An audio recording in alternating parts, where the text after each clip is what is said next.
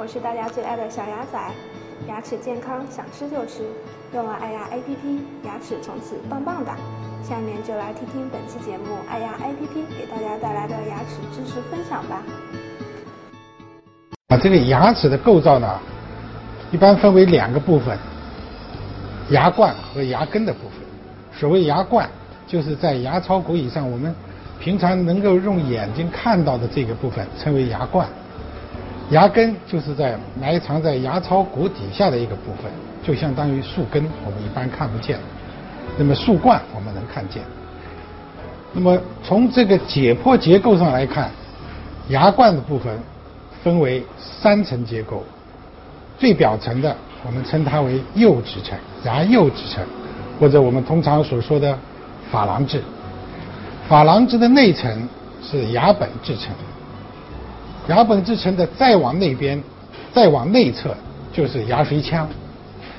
牙髓腔里面是一个空腔，是一个牙神经的一个通道，或者是牙神经生长的一个房间。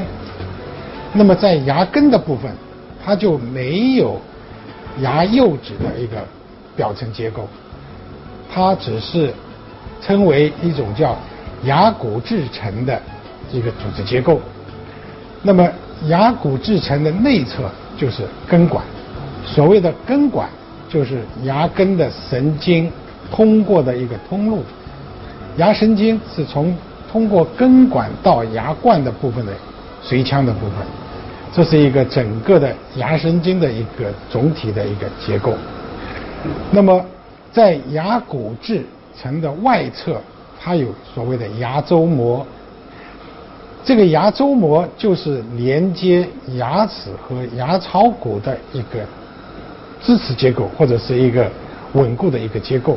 就是牙齿和骨头之间的连接是通过牙周膜这样的一个组织结构来进行一个稳定和缓冲作用的。